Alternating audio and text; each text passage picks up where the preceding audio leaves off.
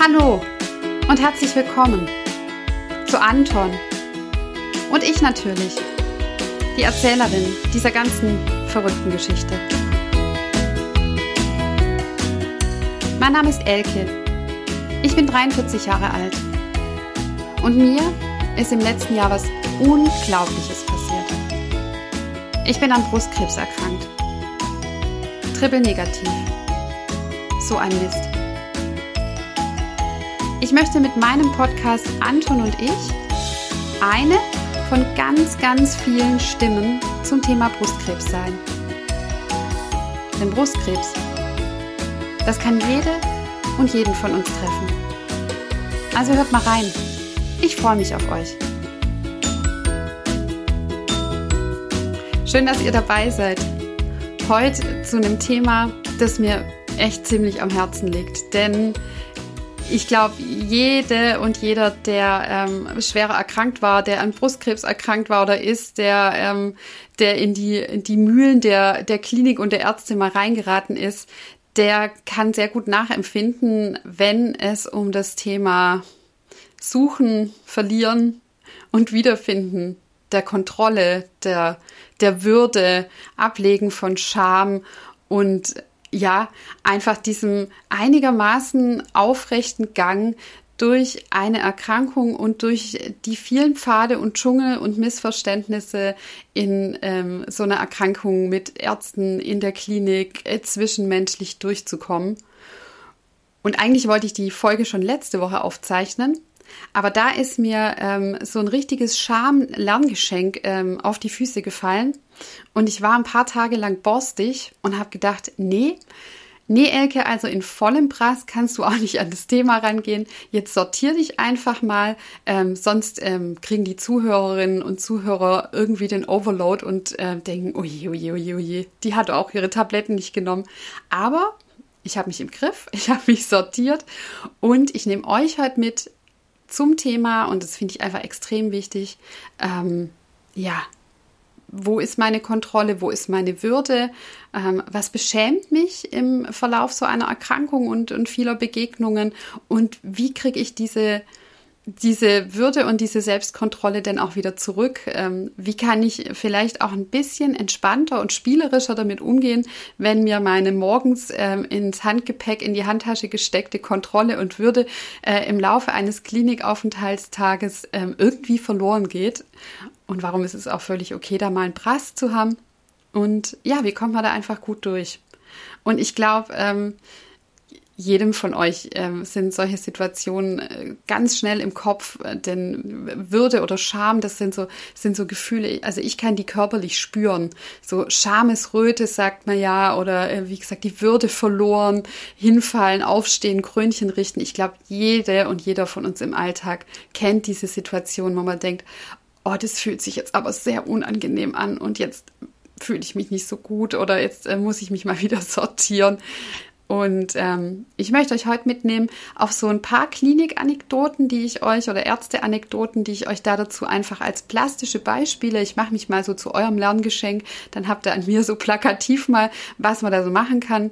Vielleicht betrifft die eine oder den anderen irgendwie gar nicht und er sagt, kann ich nichts damit anfangen, dann lehnt euch zurück, schenkt euch einen Kaffee ein und äh, fühlt euch einfach gut unterhalten und vielleicht ähm, ja, nimmt der ein oder andere auch was mit und sagt, ah ja, stimmt, hatte ich auch mal. Oder hat irgendwie Strategien, von denen ich auch ganz arg profitieren kann. Also immer her damit. Schreibt mir, kommentiert. Ähm, ich bin ja noch lernfähig, auch mit 43.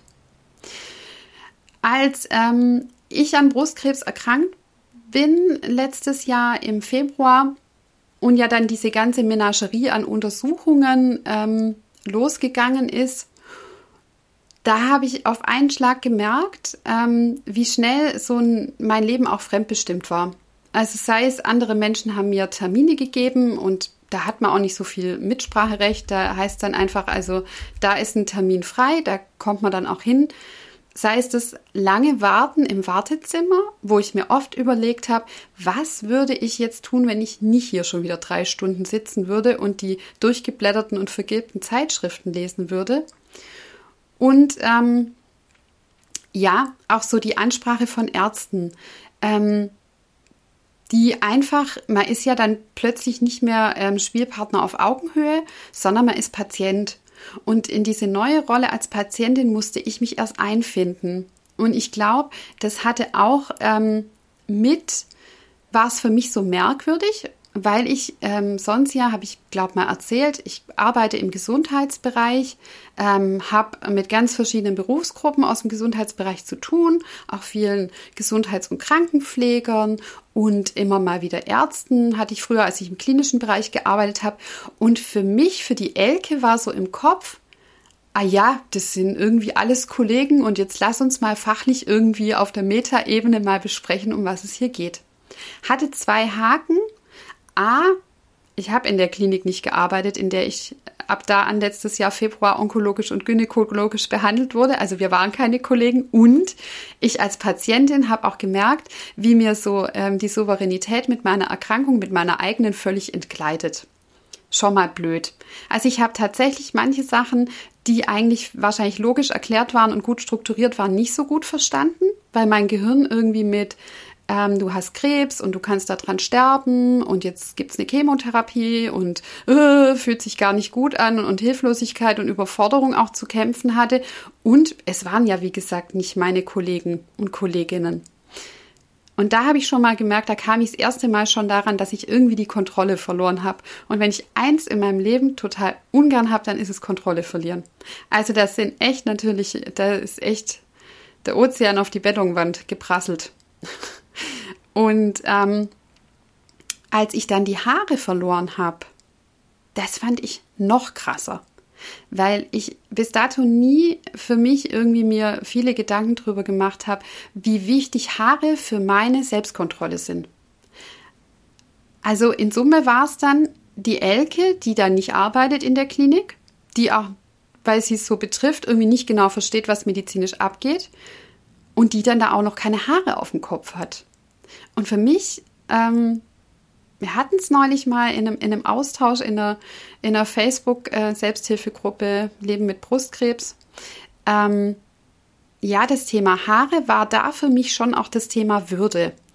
Denn ich, auch wenn das objektiv wahrscheinlich keiner von der Pflege oder von den Ärzten so wollte, hatte mit dem Verlust der Haare das Gefühl, ich verliere Kontrolle und Würde. Also ich sitze da wirklich wie der arme Schluck Kaffee und werde plötzlich ähm, einfach von außen gesteuert und ähm, strukturiert. Ähm, und zum Teil habe ich es auch als Bevormundung ähm, irgendwie aufgenommen und kann mich, weil mir der Pelz auf dem Kopf, der ja davor auch nicht so wahnsinnig üppig war, aber irgendwie haben mir meine fünf Haare zum Thema Kontrolle und, und Standing extrem gefehlt. Das fand ich ganz komisch. Da habe ich so begriffen, boah, ich bin echt krank und verletzlich und ich bin jetzt echt abhängig und ich habe als Mensch irgendwie gar nicht so viel ähm, Raum und Bedeutung, wie wenn ich jetzt irgendwie ein Arzt oder eine Krankenschwester wäre und Haare habe. Das fand ich ganz komisch, weil ich da wirklich für mich auch sortiert habe, was ist es denn gerade?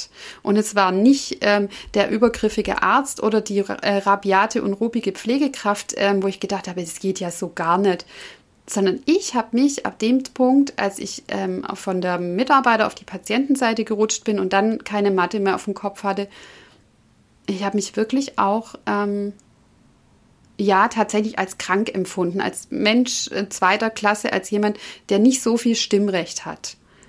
Und ähm, das kennt ihr ja alle auch. Es geht in so einer Arztpraxis oder auch in so einer Ambulanz einfach auch zu wie Schmitzkatze.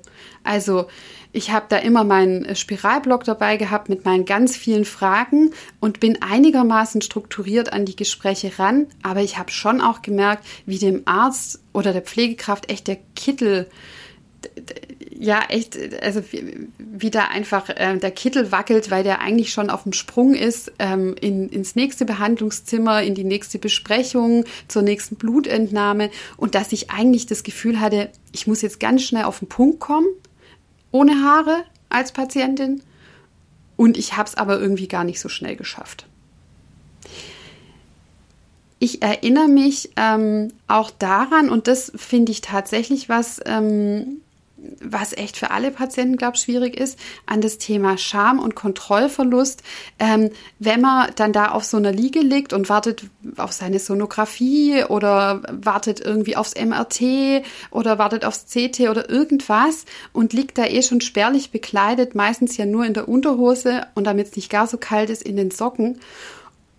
Und in, im Liegen sieht man ja auch ganz wenig. Ähm, und da geht ständig zum Beispiel die Tür auf. Wohl auch vorsichtig, damit nicht jeder reinguckt. Aber irgendwie sind auch das Momente, wo ich gedacht habe, oh, das fühlt sich jetzt aber irgendwie schammäßig komisch an. Ähm, ja, oder auch zum Beispiel, wenn sich ein Arzt nicht vorstellt. Das fand ich einfach auch, das hat mich sehr gestört.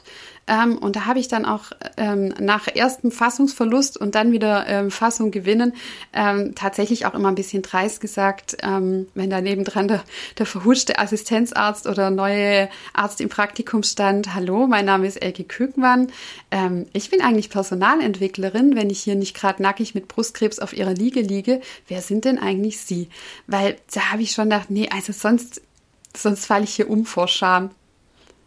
Ja, ich weiß auch, ich hatte mal einen, einen super charmösen Moment. Ich ähm, erzähle euch jetzt einfach meine Geschichten, dass, damit ihr merkt, es gibt fast nichts, was man nicht erzählen kann. Also ähm, wie ich ähm, ähm, vor der Entfernung meiner Eierstöcke ähm, eben eine, eine Bauchsonographie bekommen habe und mich dieser Arzt in völlig gebrochenem Deutsch nochmal auf die Toilette schickt, weil meine Blase voll ist. Und da saß ich echt auf dieser Toilette mit meinem Flügelhemdchen und habe gedacht, ich komme hier nicht mehr raus. Der hat gesehen, dass meine Blase voll ist. Wie peinlich ist das denn? Es ist ja eigentlich gar nicht peinlich, weil es völlig natürlich ist. Also jeder von uns hat, glaubt, mindestens dreimal am Tag das Thema, dass die Blase voll ist. Aber ich habe mich da einfach so beschämt gefühlt, dass ich gedacht habe, ich, ich kann doch jetzt da nicht auf der Liege liegen mit einer vollen Blase. Wie peinlich ist das denn? Und dann sagt er so in ganz kurzen Sätzen, Sie haben eine volle Blase, gehen Sie bitte nochmal auf Toilette. Also so kam es bei mir an. Wahrscheinlich hat es viel netter gesagt. Aber für mich war das ein Moment, der mich total beschämt hat. Was ich auch so eine typische Situation finde, die ich am Anfang äh, meiner Klinikkarriere vor einem Jahr noch als beschämend erlebt habe und inzwischen aber irgendwie da ja auch echt Inzwischen bin ich ja souveräne Krebspatientin. Ähm, man wächst ja auch in diese Rolle rein. Aber zum Beispiel, wenn ähm, so Visiten in der Klinik sind und es kommen einfach zehn Menschen rein und stehen am Bett und alle gucken sich irgendwie den frischen OP-Befund, äh, den Port, die Narbe an der Brust, die Brust generell, alle mal durch oder jeder darf, und das ist ja auch okay, es sind ja auch Lehrkrankenhäuser, jeder darf mal die Brust von der Elke sonografieren. Und ähm, bei Arzt 2 und 3 bin ich da echt auch noch äh, wirklich dabei, aber wenn dann echt der vierte mit kalten Händen kommt und der fünfte mir nochmal auf eine Stelle drückt, wo es eigentlich noch weh tut, dann werde ich echt auch unleidig. Und ich ähm, hatte einen Klinikaufenthalt, da war mir eine, eine ganz dynamische, sehr viel ältere Patientin gegenüber. Die war einfach stoisch und hat auch Sachen auf den Punkt gebracht. Und die hat es mal wirklich geschafft, in so einer Arztvisite zu sagen, so, jetzt packe ich meine Brüste wieder ein und jetzt ist gut, Sie dürfen gern morgen wieder kommen. Und das hat mir damals schon maximal imponiert weil sie zwischen diesem beschämenden Erstgefühl und dann sofort Lage überblicken und auch wieder die Kontrolle gewinnen und einfach selbstbestimmt zu handeln. Es reißt ja dann keiner irgendwie am Schlafanzug und sagt, jetzt geben Sie mal die Brust her, der Herr Dr. Meyer möchte aber auch nochmal sonografieren. Das hat mir unglaublich imponiert und da habe ich mir ganz viele Scheiben abgeschnitten. Also zum einen habe ich mir Scheiben abgeschnitten, ähm, nichts die eigene Scham nicht als ähm, in Stein gemeißelt zu sehen, also zu denken, okay, alle wissen, dass es jetzt echt peinlich ist, dass ich die Blase voll habe, sondern mir zu sagen, das ist mein Gefühl und das hat mit den anderen gar nichts zu tun. Also ein Arzt sieht wahrscheinlich öfters eine volle Blase. Und zum anderen mir auch wirklich zu erlauben, Stopp zu sagen. Und ähm, ich habe in meiner Behandlungszeit auch ganz, ganz tolle Fachkräfte, sei es Ärzte oder Pflegepersonal erlebt, die das Schamthema extrem gut überblickt haben. Also die zum Beispiel auch den Vorhang, der in so einem Raum, in dem, Sono, in dem sonografiert wird, hängt, auch zuziehen, dass ähm, der Patient eben nicht, wenn die Tür auf ist, sofort irgendwie nackt im Flur liegt, äh, gefühlt. Oder die fragen, bevor sie untersuchen. Das finde ich einfach auch toll. Das machen die meisten eigentlich, finde ich aber echt richtig toll, gut geschult. Ähm, oder die sich auch so ein bisschen in den Patienten reinversetzen können. Und da erzähle ich euch jetzt mal ein Beispiel, das ich mega gut fand und eins, das glaube ähnlich gut gemeint war und total daneben ging. Also mein Positivbeispiel war, Vielleicht hat es die ein oder andere auch bekommen. Ich habe ähm, nach meinen vielen Chemotherapien ähm, wird ja dieses Resttumorgewebe, das am Anfang mal gechippt wird mit so einem Metallklemmerchen, ähm, wird ja operativ entfernt um es dann histologisch anzugucken und zu sehen, sind da denn noch aktive Brustkrebszellen oder nicht mehr oder ähm, dann auch dieses Gewebe und auch diese noch aktiven Zellen, wenn welche da sind, so gut auszuschneiden, dass eigentlich in dieser Höhle, in der dieser Brustkrebs oder die Tumore waren, manchmal sind sie auch mehrere, einfach auch nichts mehr nachweisbar ist. Da schälen die, ich stelle mir das so pragmatisch vor, mit ihrem Eisportionierer eben so lang raus, bis dann unterm äh, unterm äh, Mikroskop einfach nichts mehr gefunden wird. Damit der Operateur, zumindest war es so in meinem Fall, auch weiß, wo die Klemmerchen sitzen, wenn der seinen Schnitt setzt, hatte ich ähm, den wenig angenehmen Eingriff vor dieser OP, dass ich unter Mammographie, also ähm, dem, dem äh, Untersuchen der Brustdrüse oder dem, der Bildgebung der Brustdrüse, ähm, einen Draht eingesetzt bekommen habe, den man bis an diese Clips schiebt. Hört sich eklig an, ist auch eklig. War auch äh, für mich, also da kommt man nüchtern in die Klinik, ist ein bisschen nervös, dann ist, ich bin immer, mir ist immer recht schnell kalt, dann kriegt man dieses obligatorische Flügelhemdchen an. Und Flügelhemd ist für mich echtes Schamdebakel schlechthin. Ich, also ich hasse Flügelhemdchen wirklich ohne Ende, weil ich finde immer, das ist der Einstieg ins Beschämende. Wenn man in eine Klinik kommt und wird aufgenommen, dann liegt auf diesem Bett immer diese schrecklichen Thrombosestrümpfe, dieses oberhässliche Netzunterhöschen mit der Einlage und da dazu das Flügelhemdchen. Und ich glaube, ähm, dass ähm, Robert Koch irgendwie und der Herr Fleming die Flügelhemdchen auch schon gesehen haben. Die sehen nämlich seither immer gleich aus und haben ganz häufig an den Bändelchen, an denen man sie zuknotet, fehlt mindestens ein Bändel. Also irgendwas guckt immer raus. Zur OP guckt meistens der Hintern raus, wenn man dann durch die Gegend watschelt. Und bei so Untersuchungen wie Mammografien sagen die schon immer ganz freundlich, machen Sie das Flügelhemdchen, ziehen Sie es andersrum an, dass es vorne offen ist also ich finde das schon, ich finde es schon echt ein mega No-Go. Und ich weiß zum Beispiel in, in, den USA oder in anderen Ländern hat dieses Flügelhemdchen, das die tatsächlich noch viel weiter verbreitet irgendwie einsetzen, aber immer ein Klettverschluss. Es passt auch größeren und breiteren Menschen. Und ich bin jetzt nicht so groß und breit, aber ich, selbst bei mir sitzt dieses Ding knapp. Und ich finde, das ist schon die erste Bruskierung des Patienten, dieses dumme Flügelhemdchen. Ich mag es nicht. Jedenfalls ich werde also zu dieser Behandlung dann in die Radiologie gebracht und habe mein Flügelhemdchen an und der Raum, ähm, weil diese vielen äh, Geräte, Untersuchungsgeräte irgendwie gekühlt werden müssen, war also irgendwie arktisch kalt. Mir war es auch arktisch kalt. Und dann ist mir in diesem Gedankenkarussell, ich werde heute operiert, hoffentlich ist kein, kein Restgewebe an Tumorzellen da, ist mir echt ein Engel begegnet. Also ähm, ich, ich bin da dann reingekommen, saß in dem Räumchen und es kam eine ähm, Breast Cancer Nurse, also eine äh, Krankenschwester, die auf ähm, Brust- und Brustkrebserkrankungen spezialisiert ist, war Amerikanerin, war noch nicht so lang in Deutschland. Ihr Mann war Arzt an der Klinik. Die konnte nicht gut Deutsch, aber die hatte irgendwie echt den Röntgenblick in meine Seele. Die hat ganz genau gemerkt, mh, hm, die Patientin ist irgendwie nervös und nicht so gut beieinander. Ich muss dazu sagen, hinter mir lagen 17 Zyklen Chemotherapie. Ich war wirklich am ganzen Körper blank. Ich war ziemlich am Ende. Hinter mir lagen auch ähm, sechs Monate Corona mit komplettem ähm, Abstand aller Freunde zu mir. Und ich war echt ziemlich blank, was soziale Kontakte, Zuwendung und mal die Hand auf die Schulter legen äh, anbelangte. Und da kommt diese Schwester und ähm, sagt, ich bleibe die ganze Zeit bei Ihnen ich erkläre Ihnen alles und wenn Sie irgendein Problem haben, wenn irgendwas komisch ist, dann bin ich Ihre Ansprechpartnerin, die das dann mit dem Arzt verklickert. Und das fand ich so unglaublich. Diese Untersuchung hat echt lang gedauert. Die haben erst die Brust ohne diesen Draht mammografiert. Dann haben sie die Brust mammografiert und unter Mammographie diesen Draht da reingeschoben und es tat, also ich fand echt, es tat weh. Und dann mussten sie eben noch Aufnahmen von der gedrahteten Brust machen. Ich hing also gefühlt echt eine Dreiviertelstunde in dieser Brustpresse Und das Einzige, was die Schwester gemacht hat, die war da, die hat mir die Hand auf die Schulter gelegt, die hat mir ab und zu mal über den Rücken gestreichelt und ich fand es so unglaublich, weil das war echt, also bis auf meine liebe Familie, war das von fremden Menschen nach ähm, sechs Monaten die erste Berührung.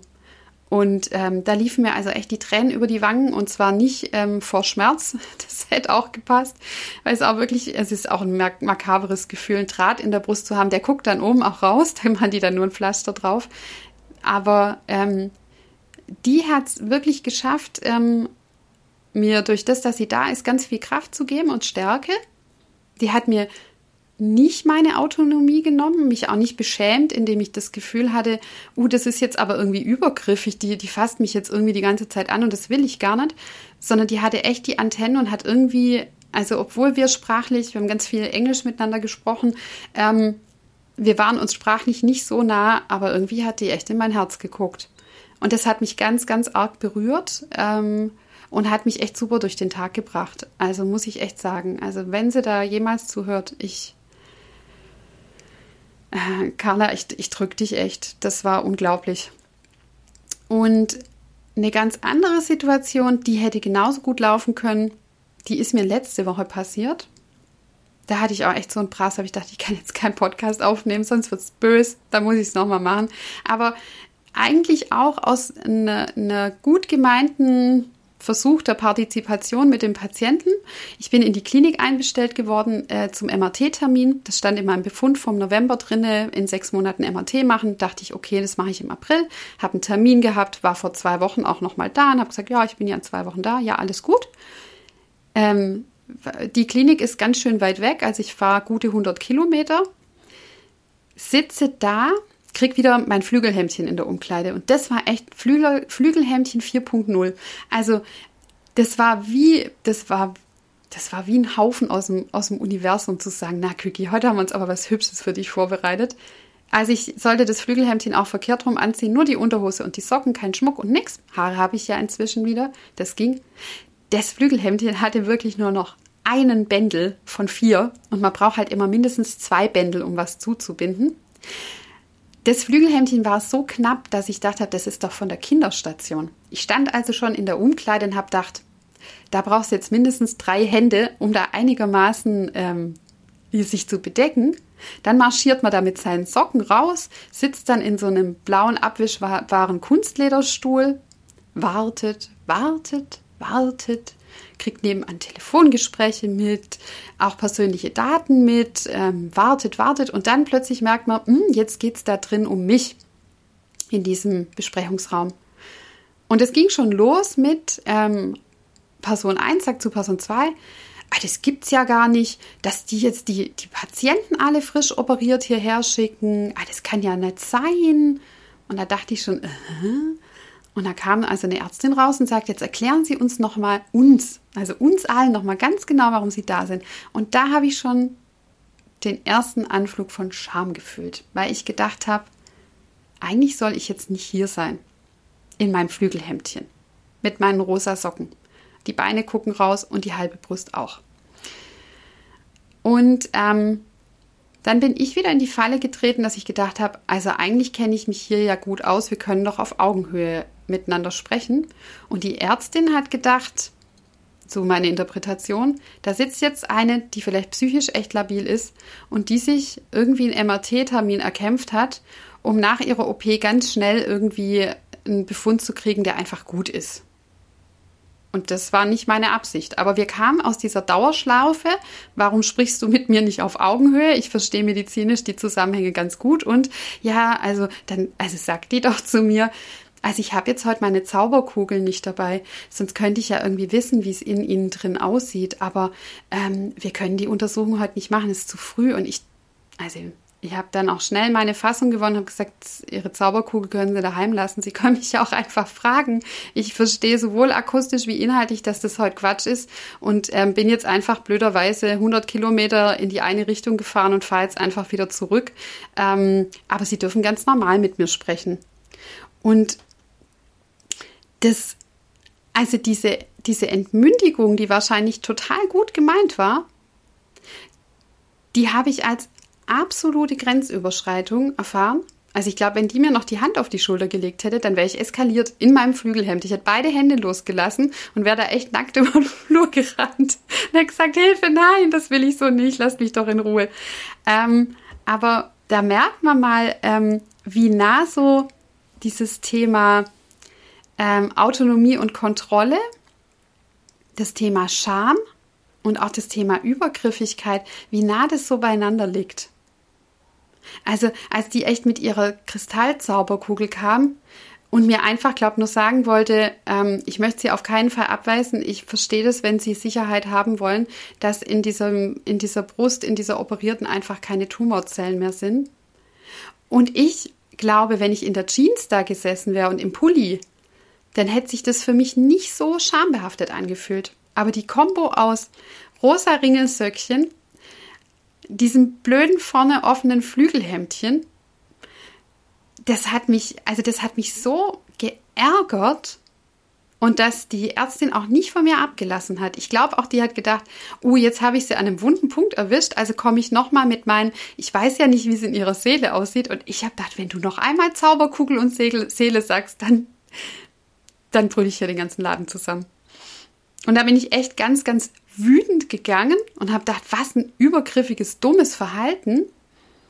Und die Ärztin hat wahrscheinlich gedacht, mein Gott, also da, da wollte jemand halt unbedingt eine Bestätigung haben und jetzt habe ich der irgendwie so einen Laufpass erteilen müssen. Genau, was der Oberknaller noch war, ich glaube, sie wollte dann, weil ich eben gesagt habe, ja, aber es stand in meinem Befund, und dann wollte die das für mich und für sie nochmal absichern, hat den Befund natürlich, ähm, Überraschung, äh, digitale Ablage ist ja nicht so das, was in Kliniken gut funktioniert, also nicht gefunden.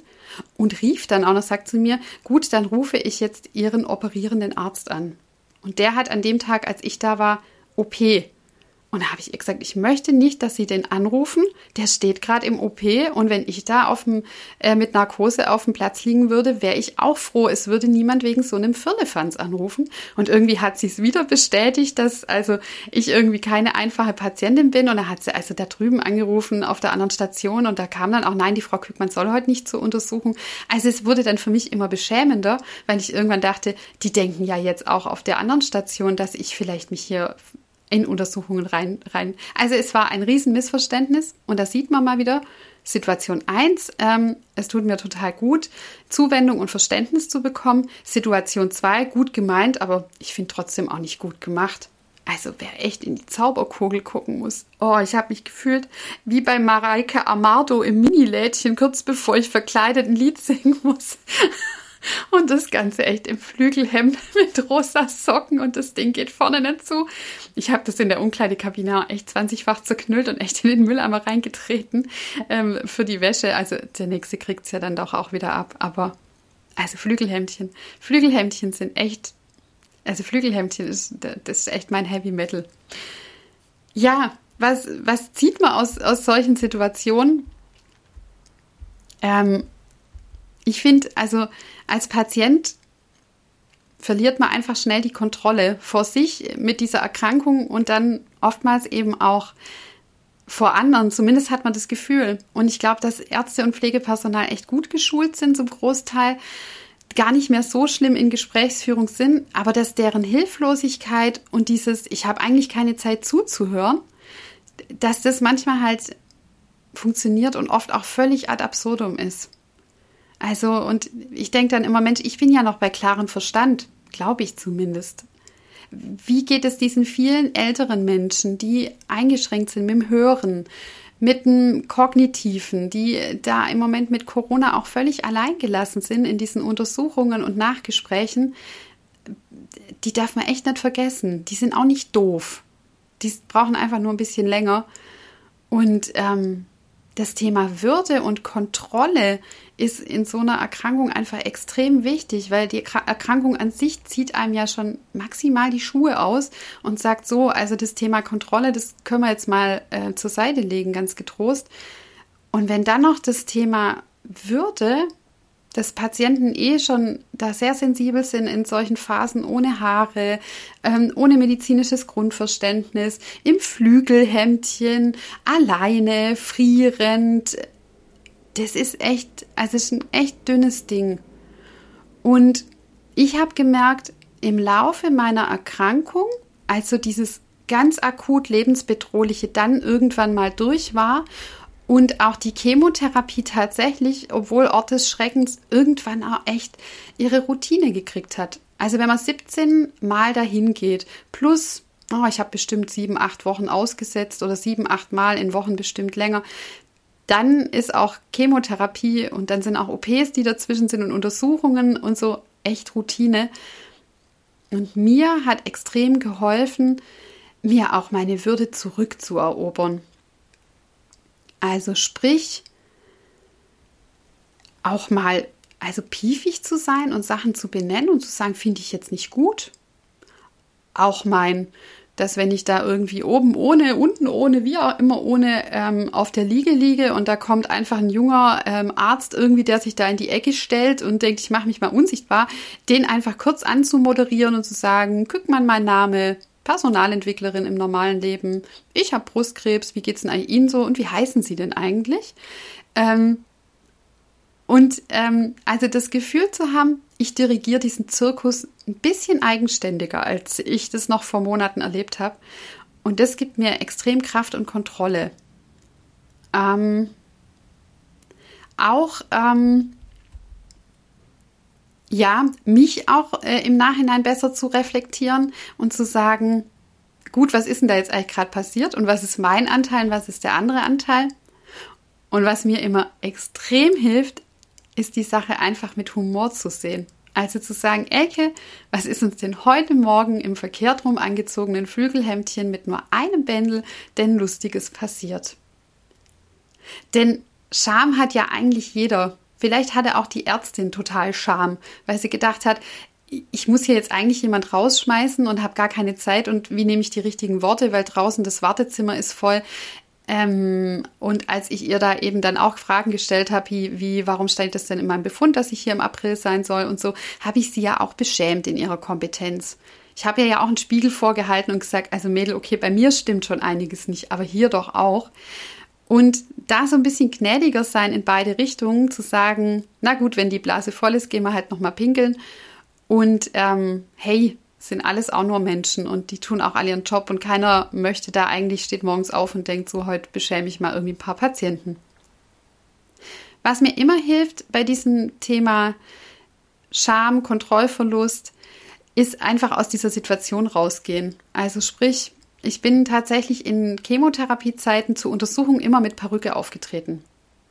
Das mag jetzt für Perückenverweigerer total albern sein und es ist es auch. Aber mir hat es extrem gut geholfen. Also wenn ich meinen kupferfarbenen asymmetrischen Fifi aufgesetzt habe, da war ich nur noch halb so anfällig. Und wenn ich Haare blank nackt auf dieser Liege lag und meinen Fifi auf hatte und jeder wusste ja, hm, schickes Kunsthaar, Kupfer, oh, ist auch mal, ist auch mal mutig, mir, für mich war das echt mindestens so schützend wie ein Flügelhemd, wo alle Bändel dran sind. Und was mir wirklich auch geholfen hat, ist viel mit Freunden und Familie über solche Situationen zu lachen. Die wirklich humoresk nachzubereiten und zu sagen, guck mal, Storytelling mit Anlauf in die Kacke. Ähm, das war heute mal wieder echt ein peinlicher Auftritt. Und die, das werdet ihr wahrscheinlich auch erleben, wenn ihr solche Situationen schildert, die finden es gar nicht so peinlich. Oder die finden es auch gar nicht so schlimm. Oder die sagen, Mensch, da, da passen deine Gefühle auch völlig. Das ist völlig in Ordnung, dass du dich so fühlst. Und das in sozialer Interaktion einfach mit anderen zu besprechen, herzlich drüber zu lachen, sich fürs nächste Mal gedanklich bewaffnen und denken, so. Also ich ähm, ziehe mich nicht ganz nackt auf der Liege aus. Ähm, ich lasse noch meinen Pulli zum Beispiel an und ziehe den dann einfach an, wenn ich in die Röhre geschoben werde. Oder ich werde es allen diesen Nasen echt zeigen, und dann trampel ich halt mit meinen rosanen Ringelsocken. Allein schon das gibt dem Körper ja ungemein Kraft. Ob der die dann beim nächsten Mal anwenden kann oder die Situation wieder eine ganz andere ist, wo man denkt, na gut, da hilft mir jetzt hier das Trampeln gerade auch nicht, ist ja was anderes. Aber der Psyche einfach so ein bisschen Penatencreme geben und sagen, hey, alles halb so schlimm, kann jedem passieren, völlig menschlich, du hast richtig gehandelt, deine Emotionen, auch wenn sie für andere komisch sind, gehörten in der Situation genau dahin und ja, werf da einfach eine Handvoll Konfetti drauf. Und ähm, so sind für mich in Bezug auf, auf Scham und auf Kontrollverlust auch echt witzige Geschichten entstanden, die ich für meine Familie immer im Blog schreibe. Also wenn meine Verwandten und Freunde immer reinhören, die finden es äh, manchmal auch echt zum, zum Mäusemelken. Und das ist doch auch okay. Hinfallen, aufstehen, Krönchen rücken, Flügelhemd zurechtziehen, Perücke und weiter geht's. Und in diesem Sinne hoffe ich, ähm, ja, dass ihr über euren Kontrollverlust, über eure Schamthemen, über eure Flügelhemddebakel oder wie sie bei euch so heißen, ähm, dass ihr da auch mit einem Augenzwinkern drüber gucken könnt und für euch echt gnädig seid und sagt, ähm, also ich, ich mag dich trotzdem total gerne. Und ähm, ja, mit anderen herzhaft drüber lachen könnt. Und manches ist ja auch wirklich nur halb so schlimm. Aber dennoch, wir dürfen auch Revolut sein und wir dürfen auch mal sagen, was uns nicht passt. Und das macht uns nicht zu schlechten Menschen, sondern einfach zu mündigen Patienten. Also wenn ihr jetzt sagt, das Thema Kontrollverlust, Scham, das ist ja bei mir irgendwie ein ganz anderes Thema. Da habe ich ganz andere Ideen dazu und ganz andere Erlebnisse, die mir da vor, vor dem inneren Auge rumschwirren. Dann schreibt mir doch einfach. Ich bin gespannt auf euer Feedback und ähm, ich nehme auch gerne Themen mit auf in dem Podcast, freue mich sehr immer über eure Rückmeldungen. Vielen, vielen herzlichen Dank für das viele Lob auch und für die vielen Komplimente. Das äh, geht runter wie Öl und ähm, ja, ich hoffe, dass ich auch mit dem Podcast für den einen oder anderen ein kleines Schmunzeln, einen Mehrwert, einen informativen oder auch ein irritiertes Kopfschütteln. Das äh, ist ja alles Bewegung und wir sollen uns ja auch bewegen und sportlich bleiben. In 14 Tagen kommt der nächste Podcast, Anton und ich. Und ich sage euch, ich habe noch keine Ahnung, welches Thema ich da aus dem Hut zauber, aber das fällt mir bis dahin schon ein. Also bleibt optimistisch, habt Humor, alles Gute und bis bald, eure Elke. Tschüss!